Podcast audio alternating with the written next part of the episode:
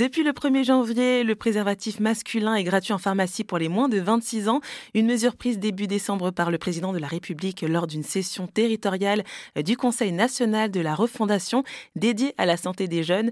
Donc c'est un nouvel outil de plus hein, pour lutter contre le sida et les infections sexuellement transmissibles. Et pour en parler, ben, j'accueille dans les studios d'Erzen Radio jo Joanne Plusaléné. Bonjour. Bonjour. Alors vous, vous êtes donc co-coordinateur du collectif SIDA 33 donc en Gironde.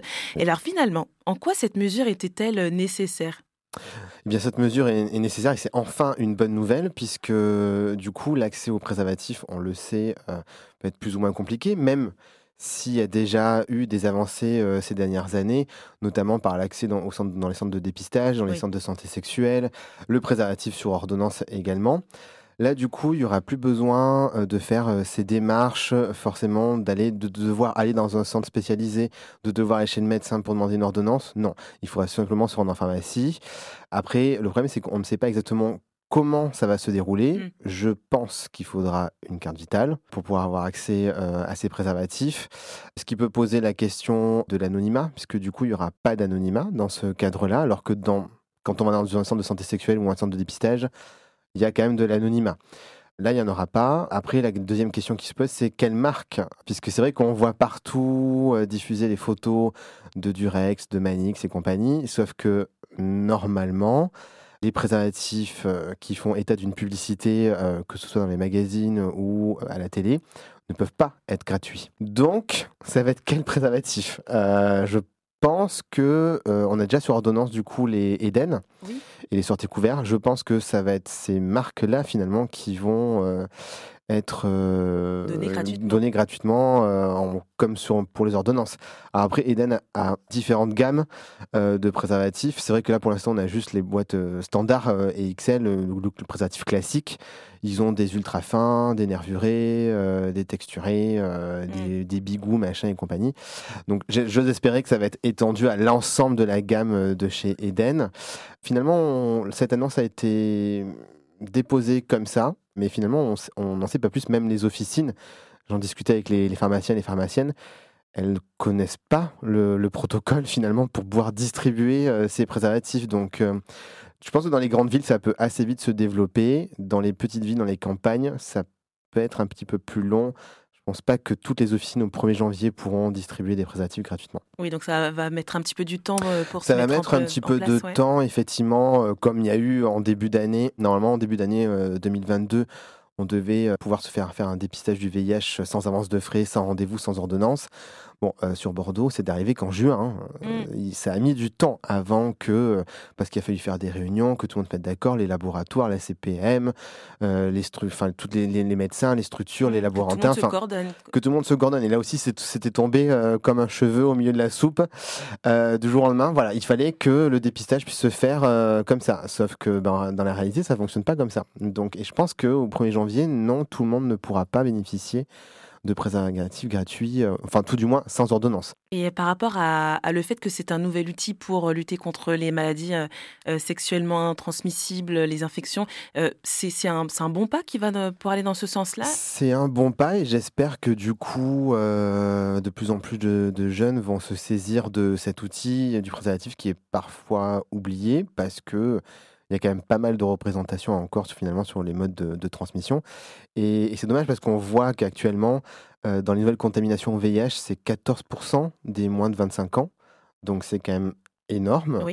et la chlamydia est en, est en recrudescence de plus 30% chez les moins de 25 ans aussi. Donc, et ça, c'est depuis environ 2-3 euh, ans. Donc, euh, et ça ne cesse d'augmenter. Donc, j'espère que les jeunes vont se saisir de cette gratuité du préservatif, même si ça correspond peut-être pas forcément à leurs attentes. Ça peut être aussi difficile finalement d'aller en pharmacie, surtout dans les campagnes. Mm. C'est vrai que plusieurs associations euh, soulèvent ce, point-là, de dire oui, mais quand c'est la pharmacie du village, tout le monde se connaît. Tout le monde se connaît, comment je fais, euh, voilà. Mais le problème, c'est que comment on fait? On ne peut pas faire ça en grande surface. S'il faut une carte vitale, c'est impossible de faire en grande surface. C'est impossible du coup de faire chez le médecin traitant. Mm il faudrait peut-être à la limite que euh, si euh, on développe de plus en plus euh, les distributeurs de préservatifs dans les, dans les établissements scolaires. Et pas forcément à l'infirmerie parce qu'on voit aussi que chez les jeunes finalement il y a parfois une méfiance de l'infirmier ou de l'infirmière scolaire par rapport aux parents et tout. Donc peut-être dans des recoins, des couloirs, à l'entrée du CDI, je, ne sais mm. pas, hein, j'ai pas la solution.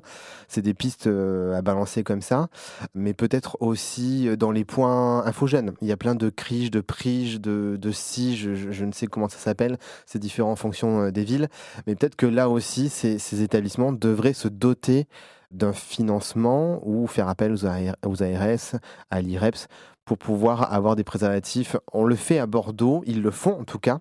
Ils se dotent par le biais du, du Corévi ou d'autres associations.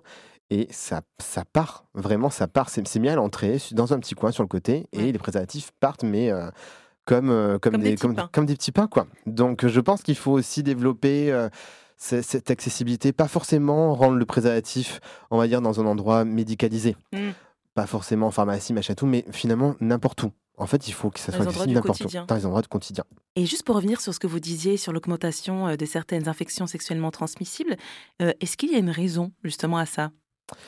Bah, disons que euh, les jeunes ont pas mal de, de, représentations sur la transmission. C'est bête, entre guillemets, mais je, je peux l'entendre et je peux le comprendre aussi. C'est que ils n'ont pas grandi avec cette peur du VIH, cette peur du sida, cette peur des IST, comme certains ont pu euh, avoir peur dans les années 80, 90, même début 2000. Aujourd'hui, c'est devenu un sujet euh, presque lambda, où finalement, bon, ça se traite, et c'est vrai. Mm. Donc, c'est pas grave, même dans certains cas, ça se soigne. Donc, bon, c'est pas grave. Sauf que. Euh, faut quand même être vigilant. Il faut quand même être vigilant. Enfin, je pense qu'il y a aussi une part d'explication dans le fait que, euh, normalement, en théorie, on doit avoir euh, une à deux sensibilisations par an et par du coup par niveau, par, par classe. Euh, tous les ans, sauf que c'est peu fait, voire pas fait dans certains établissements. Les associations y vont, mais elles n'ont pas non plus forcément toujours les moyens humains ni financiers pour euh, répondre à toute la demande. Et c'est aussi à, la demande et à l'approbation du chef d'établissement. Ce qui est un peu paradoxal parce que c'est censé être obligatoire, mais c'est aussi à l'approbation du chef d'établissement. Donc quoi qu'il en soit, on, voit que euh, environ un peu plus de 30% des, des jeunes de moins de 25 ans disent ne pas avoir eu de sensibilisation ou de cours à la vie affective et sexuelle sur tout ce qui est IST, euh, à part, effectivement, il y a la, vie reproductive, on parle du préservatif, mais c'est toujours dans un cadre de contraception. Mm.